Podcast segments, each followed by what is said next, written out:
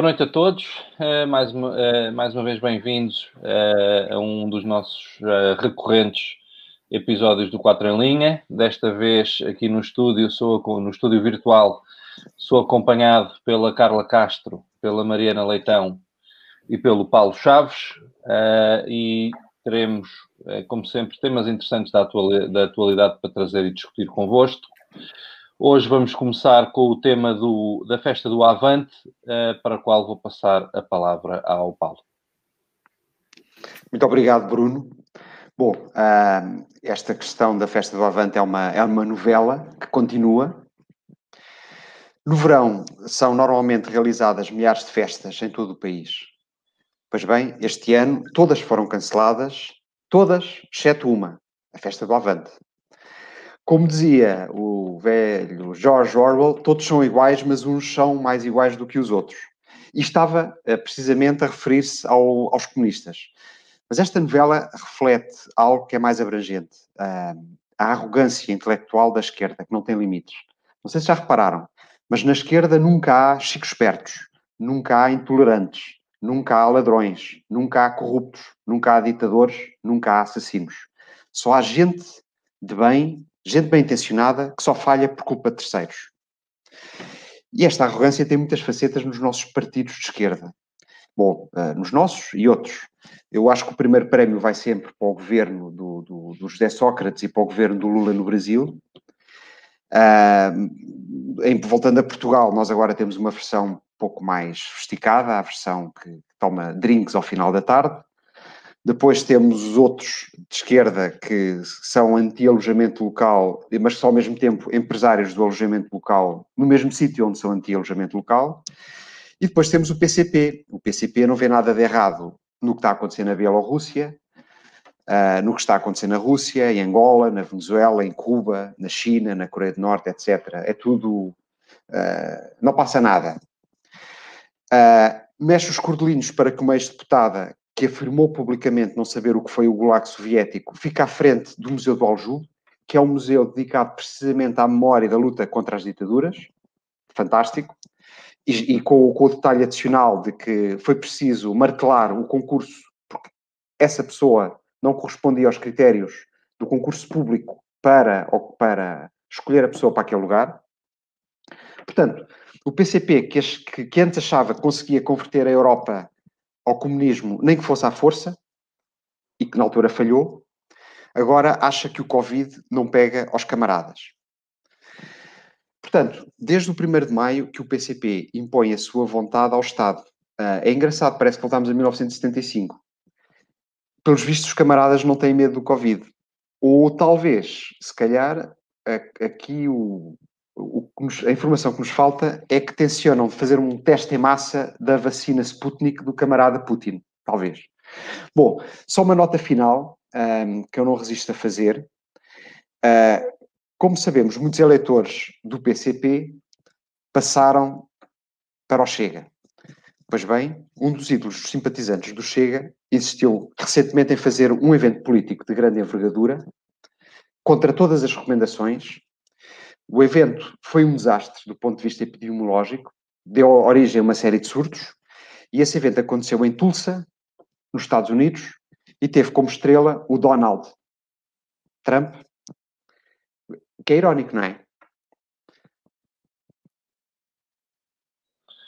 Paulo, obrigado por, esse, por teres partilhado essa, essa, essa visão com, connosco, achei muito interessante. Mariana, acho que tu uh, também tinhas algo para nos dizer. Não, não, desculpa, Carla. Carla, acho que eras tu que tinhas algo para nos dizer neste, neste assunto. Sim, Gustavo, obrigada e de novo agradeço quer aos colegas de, de painel, quer a quem nos, está, quem nos está a acompanhar. Eu gostava de falar um bocadinho sobre o evento em si mesmo, que é, desde cedo se identificou um fenómeno chamado os eventos super spreaders e, e agora recentemente portanto, o Paulo acabou de falar de um deles. São, são eventos que, que, que pelos seus, pelo aglomerado e pelas condições funcionam com grandes focos de contágio. Depois dispersam os contágios por diversos sítios, originando diversos surtos.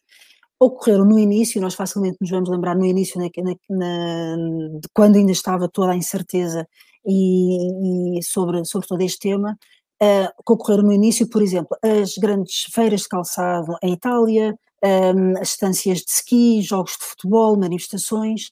Com o tempo, o que é que foi ocorrendo nestes meses? Fomos aprendendo a lidar com condições de isolamento, de convivência e presentemente temos todo um conjunto de países a funcionar quase como um laboratório experimental, não é? Portanto, há diversas atividades, diversas aberturas, encerramentos e nós vamos conseguindo perceber o que é que vai aprendendo uns com os outros. E, e é bastante evidente que este tipo de eventos não está a ocorrer. Pronto. Mas em relação à festa do Avante em concreto, agora, imaginemos um seguinte cenário. Vamos pôr uma hipótese. Vamos que um, por, e pronto, e ocorrendo, esperemos que sim, mas imagine-se que é feita em condições de segurança absolutas, responsabilidade, segurança e que nada disto ocorre. Muito bem. Uh, a DGS autoriza. Muito bem. Então pergunto eu, porquê é que é dada a oportunidade ao Avante de o fazer, mas as empresas de organização de eventos não o podem? Porquê? Porquê é que um partido se pode financiar porque não venham com histórias que é com esperança, que é com isto que é com o outro? O PCP faz isto não é a questão da reentrée política, é a questão do financiamento, da fonte de financiamento do partido. Portanto, pergunto, porquê que um partido se pode financiar e uma empresa não pode fazer a mesma atividade, que são concertos, que é o que aquilo é um grandíssimo concerto, para pagar ordenados?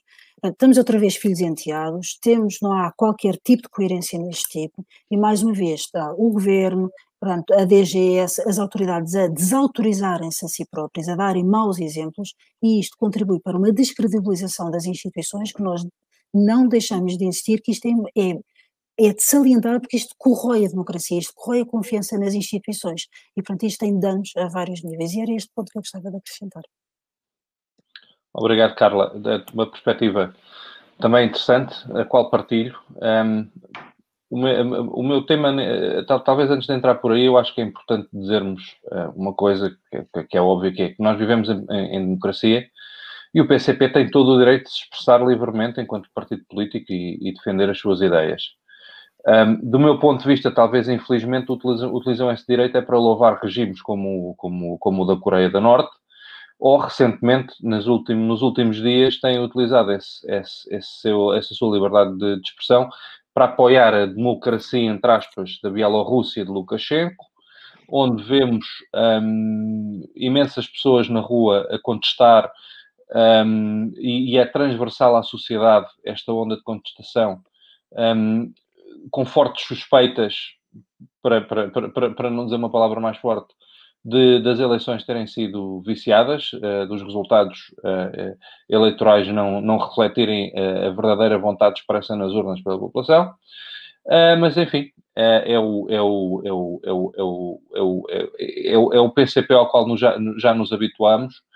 Um, esta, este tema da Bielorrússia, eu ontem vi imagens chocantes na televisão das forças da autoridade estarem a utilizar força letal contra, contra manifesta manifestantes desarmados na rua. Um, o PCP apoia isto, mas enfim, é o seu direito, estamos em democracia, têm o direito a defender as suas opiniões, têm, eh, têm o direito a fazer os seus eh, eventos políticos. Mas dito isto, e como, e como focaste bem, Carla, nós não estamos, nós estamos num, num regime de pandemia. Uh, estamos, uh, o Covid tem, tem, tem, tem, tem afetado muita gente em Portugal e pelo mundo inteiro, foram tomadas medidas de restrições.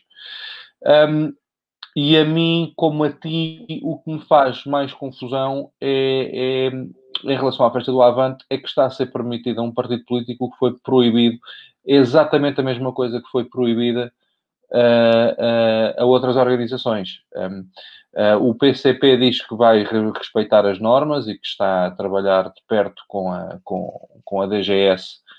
Uh, acho engraçado que o PCP esteja a trabalhar com a DGS, em contexto histórico é uma frase engraçada, mas o PCP está a trabalhar com a DGS para, para, para, para dizer que vai, para, para, para, para, para tentar assegurar que mantém todas as, toda, toda, todas as restrições que são necessárias na festa do Avante. Eu, quanto a vocês, não sei, mas eu, uh, todos os concertos que eu fui na vida, nunca estávamos em grupos de 10 isolados por mais de 2 metros em relação aos outros grupos que estavam a ver o concerto. Eu acho isso bastante difícil. Mas, como tu disseste, Carla, e eu reitero completamente, uh, a mim o que me choca enquanto democrata é que isto é proibido a uns e, não, e, e, e isto é permitido a uns é, enquanto é proibido a outros, e isto não é uma democracia. Isto há filhos e enteados. E com isto, talvez passava para a Mariana Leitão, que acho que, que nos vai trazer uma gorda bastante interessante também, bastante atual, esta semana, que foi o tema das ameaças de morte a, a, a deputadas eleitas no Parlamento. Mariana. Exa exatamente, obrigada, Bruno, e boa noite a todos. Bem, eh, portanto, como sabemos, esta semana eh, a SOS Racismo, a associação, eh, recebeu um e-mail com, com ameaças de morte dirigidas a uma lista de pessoas onde se incluem também três deputadas, a Mariana Mortágua e a Beatriz Gomes Dias, do Bloco de Esquerda, e a deputada não inscrita Joacine Catar Moreira. Esta mensagem foi, foi, eh, que foi enviada foi assinada pela nova Ordem de Vis, Resistência Nacional, a mesma designação de, de, um grupo que reclamou no Facebook ter realizado de cara tapada e tochas à, à, boa moda de organizações violentas historicamente conhecidas, não é? Uma vigília em honra das forças de segurança em frente às instalações da SOS Racismo em Lisboa. E esta organização, que até há bem pouco tempo era perfeitamente desconhecida, ganhou agora todo um mediatismo à conta destas perigosas eh, chamadas de atenção. E, e esta espiral de ataques extremistas tem vindo a escalar de forma uh, assustadora. Uh, começou em junho com alguns grafites na cidade, Europa para os europeus, morte aos asilados, escritos na sede do Conselho Português para os Refugiados, eh, também num mural dedicado ao ativista de esquerda José Carvalho, que foi assassinado no início dos anos 90 por um grupo neonazi, eh, foi atacado com o grafite Guerra aos Inimigos do Meu País uma mensagem que semanas depois também apareceu na sede de, do SOS Racismo. E lá está, dias depois, no início de agosto, esta organização antirracista recebeu o primeiro e-mail no qual os extremistas ameaçavam que para cada nacionalista preso cairá um antifascista e para cada nacionalista morto desaparecerão dezenas de estrangeiros. Uh, e a mensagem enumerava os inimigos do grupo, que além dos antifascistas mencionava refugiados, estrangeiros, negros, homossexuais, transexuais. Estamos, portanto, a falar de um grupo altamente intolerante, que é racista, xenófobo, homofóbico e transfóbico. Uh, pouco depois veio a tal concentração com tochas e agora o e-mail que coloca as três deputadas como alvo.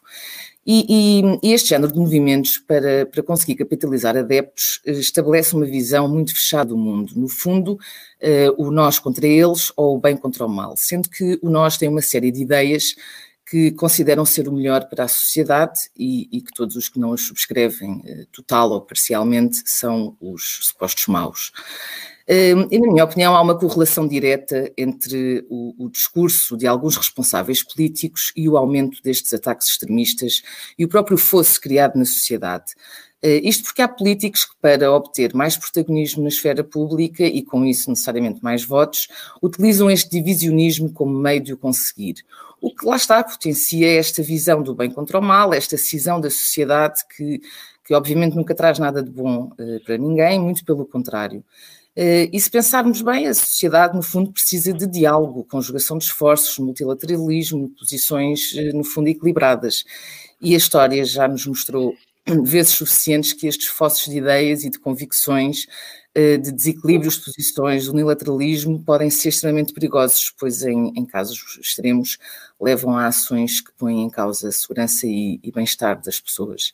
E num país democrático não há qualquer organização, instituição ou pessoa que tenha o direito de ter este tipo de discurso ou, ou ações. E qualquer democrata tem de veementemente condenar estas abordagens, seja em que circunstância for. E qualquer líder político tem também o dever e a responsabilidade de não dar força a estes movimentos extremistas pelas consequências altamente nefastas que podem ter para, para a própria segurança das pessoas. E, infelizmente temos assistido a diversos exemplos recentes de como estas posições extremistas dos próprios líderes políticos funcionam como verdadeiros triggers para o aparecimento destes grupos, uh, radicais e extremistas e para um escalar de incidentes de violência e hostilidade na sociedade. Trump nos Estados Unidos, Bolsonaro no Brasil, Le Pen em França, Abascal em Espanha, o AFD na Alemanha e cá com o presumível líder do Chega. E, e, no fundo, estes são alguns dos responsáveis, e, e, temos de ter a noção eh, de que não podemos, de facto, pactuar com este tipo de discursos, mas sim, pelo contrário, condená-los. E, e era este o meu comentário.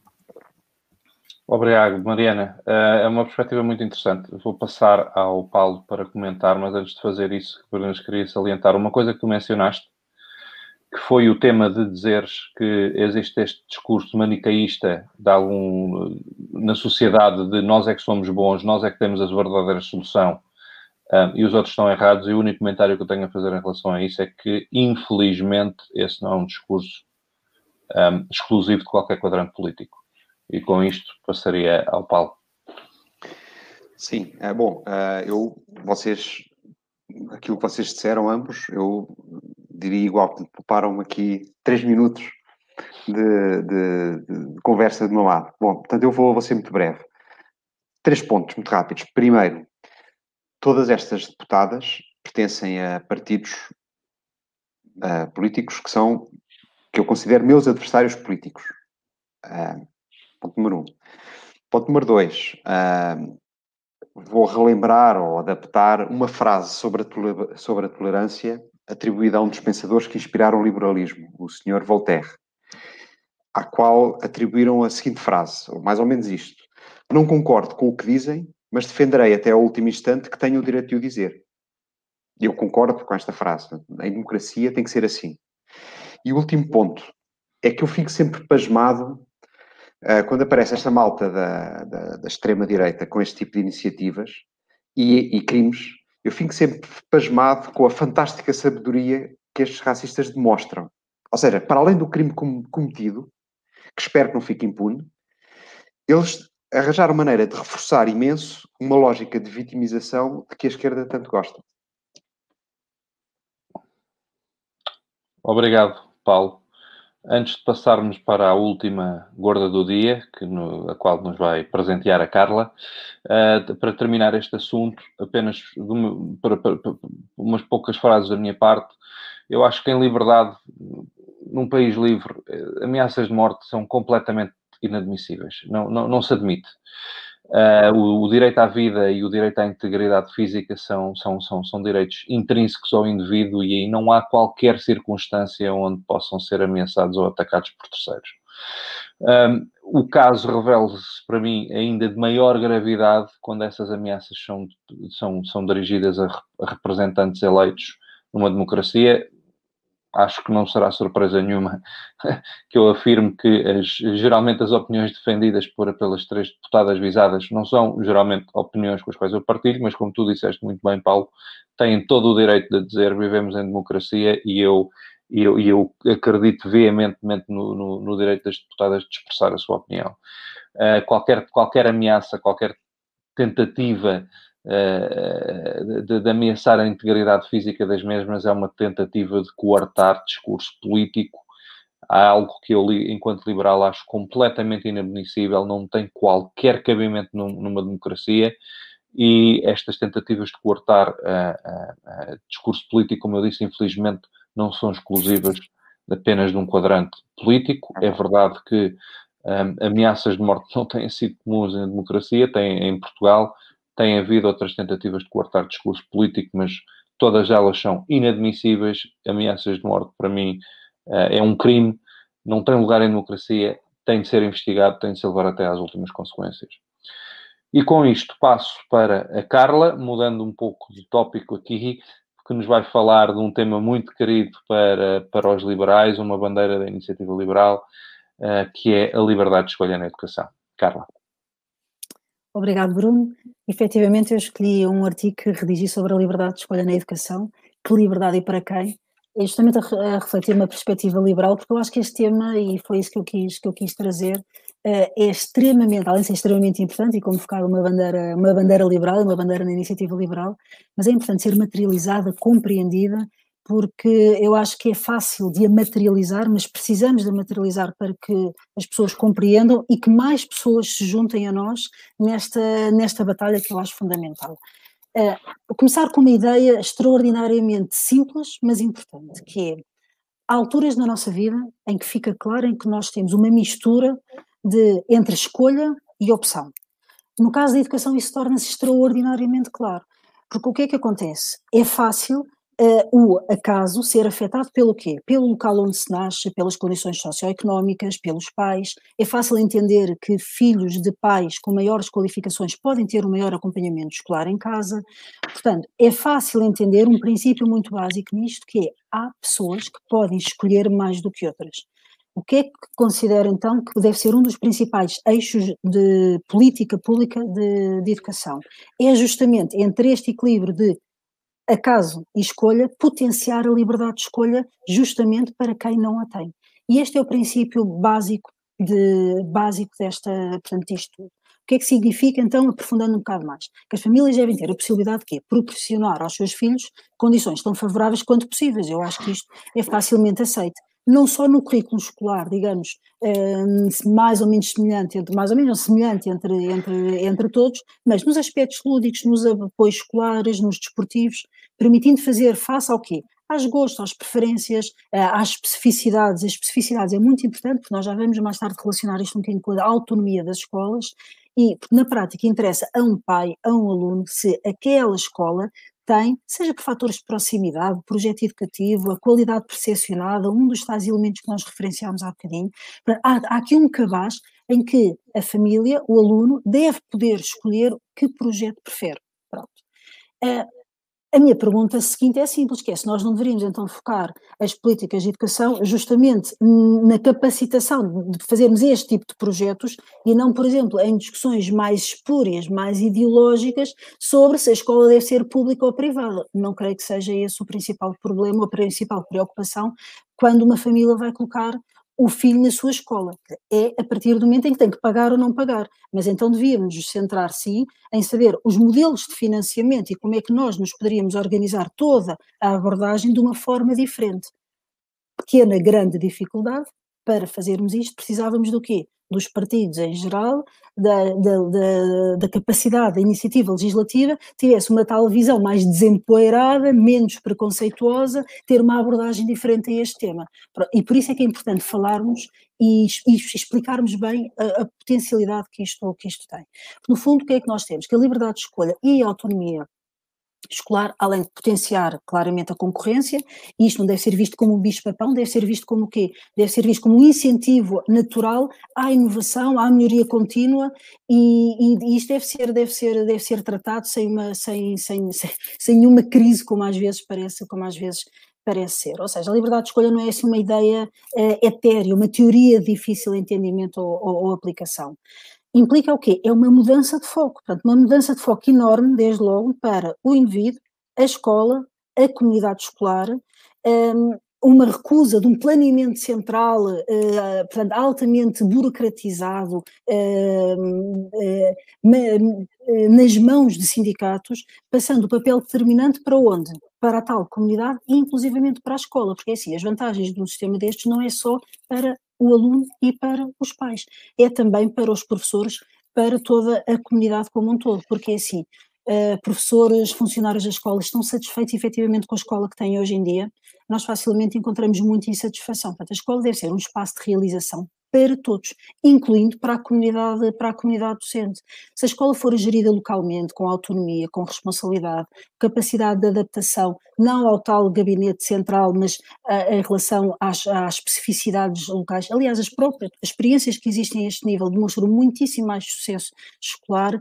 Nós não deveríamos ir, não deveríamos ir mais por este caminho. Parece-me que este, que este equilíbrio entre a autonomia das escolas e a liberdade de escolha traz vantagens que são absolutamente, absolutamente inegáveis. E queria terminar também com, se calhar, aquilo que é porventura o mais importante, que é o tão bem mal amado elevador social. Porquê? Bem amado, porque é obviamente importantíssimo e é, e é uma esperança e é um objetivo pelo qual nós devemos lutar enquanto sociedade, mal amado porque tem sido maltratado. E a liberdade de escolha, justamente na educação, é um dos principais instrumentos para contribuir quer para a tal redução do acaso que falávamos inicialmente, quer como fonte de igualdade de oportunidades, quer para crianças mais e menos desfavorecidas e, portanto, um motor para o tal elevador social. E pronto, era este tema que eu considero muito importante que eu gostava de, de trazer hoje. Obrigado, Carla. Eh, é um tema muito querido do coração dos liberais. Eu tenho alguns comentários a fazer, mas antes disso, sei que a Mariana também queria intervir neste tópico, portanto, Mariana. Ok, obrigada. Sim, quero, quero não, há, não, não vou acrescentar muito mais, porque, porque a Carla fez de facto o artigo eh, e agora este comentário diz praticamente tudo, eh, mas só enaltecer aqui algumas ideias. Portanto, sabemos que neste momento temos, temos um modelo extremamente rígido e limitativo, em que, em que o aluno está, no fundo, condenado a um leque muito reduzido de escolha pela via pública e, e, cuja família tem obrigatoriamente de financiar através dos seus impostos, sendo que qualquer alargamento de, de opções, nomeadamente através de escolhas no privado, implica, implica duplicar esse, esse custo. E dito isto, quero, quero no fundo referir três pontos relativamente à, à questão da liberdade de escolha que considero importantes e, e, que a Carla também já, já referiu, e apenas para, para os enaltecer. Um, no, modelo, no modelo atual, as escolas não têm de facto um incentivo para melhorar a sua qualidade, nem, nem a liberdade de gestão e e, operação que o mercado proporciona, e no fundo a liberdade de escolha vai permitir que, que, a preferência seja o princípio basilar da disputa entre os concorrentes dentro do mercado. E, e no fundo, isto aplicado à, à, educação significa que a partir do momento em que o aluno pode escolher qual a escola que frequenta, as escolas terão de se posicionar para serem elas próprias uma opção. E, e, para que isto aconteça, tem necessariamente e obrigatoriamente de investir na melhoria das suas infraestruturas, na melhoria dos projetos educativos e também na própria qualidade dos seus docentes. Uh, Outro ponto é que a liberdade de escolha também implica necessariamente mais autonomia para as escolas, eh, para que possam ter projetos educativos concretos e diferenciados, incluindo, por exemplo, uma atenção concreta em atividades extracurriculares, pois estas acabarão sempre por ser um elemento diferenciador de, de extrema importância, pois representam bem-estar físico, desenvolvimento do intelecto e, e, até mesmo uma visão da escola por parte do aluno mais harmoniosa. Uh, e isto faz com que os alunos também, de alguma forma, possam escolher o projeto com que mais se identificam e que melhor potenciará o seu próprio rendimento individual. E decorrendo desta liberdade de escolha, e, e só para terminar, e em terceiro ponto, as famílias também passam a estar menos oneradas. Porquê? Porque quem está no privado já não está, no fundo, a pagar em duplicado. E, e era este o comentário que queria deixar. Obrigada. Obrigado, Mariana.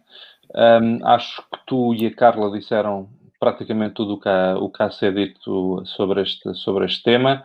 Eu gostaria apenas de reiterar um ponto que é, do meu ponto de vista, a liberdade de escolha proposta pela iniciativa liberal e que temos estado aqui a comentar na, na educação, é, não é ser anti-escola pública. Pelo contrário, ao haver concorrência e ao haver várias escolas públicas no sistema, ao haver esta concorrência, esta, esta, esta, esta, esta necessidade de, de, de fazer melhor para, para, para, garantir que se atrai os alunos, isto vai beneficiar e muito também a escola pública. Um, infelizmente, hoje em dia, um, os interesses dos alunos, acho que isto não será uma afirmação polémica, os interesses dos alunos não é o que está em primeiro lugar quando falamos em escola pública, quando se pensa em escola pública, a escola pública, enquanto conceito, do meu ponto de vista, foi capturado por vários uh, grupos de interesses. Não quero apontar nomes, mas há uma pessoa uh, com barba uh, que supostamente é professor, mas não dá aulas há muitos anos. É um, é um, é um, é um desses grupos de interesses que me vem à cabeça e, infelizmente, isto, isto prejudica muito uh, uh, a escola, prejudica muito o elevador social e precisamos de inverter a lógica. O aluno tem de ser sempre, independentemente da ideologia política, o aluno tem de ser o centro da escola, seja a escola pública, seja a escola privada, seja um sistema misto. O aluno tem de estar no centro, porque o objetivo de, qual, de, de um sistema escolar é poder dar a melhor educação possível a todos os alunos, porque é assim que se fazem melhores cidadãos, eh, é assim que se constrói uma sociedade melhor para o futuro, é assim que se dá capacidades uh, uh, técnicas uh, para, para, que, para, para, para que os alunos na sua vida adulta possam ser melhores cidadãos, possam ser trabalhadores mais produtivos, possam ter maiores rendimentos, possam com isso oferir de maior tempo livre e é assim que a sociedade uh, avança. Era apenas isto que eu tinha para dizer uh, em relação a este tópico. Quero agradecer ao Paulo, à Mariana e à Carla os seus contributos e terem dedicado parte do seu tempo para estar aqui em mais um programa de quatro em linha para defendermos as, as, as, ideias liberais e passarmos a nossa perspectiva liberal sobre o mundo. Um, muito obrigado e, e, e até à próxima semana. Obrigada. Obrigada. Boa noite.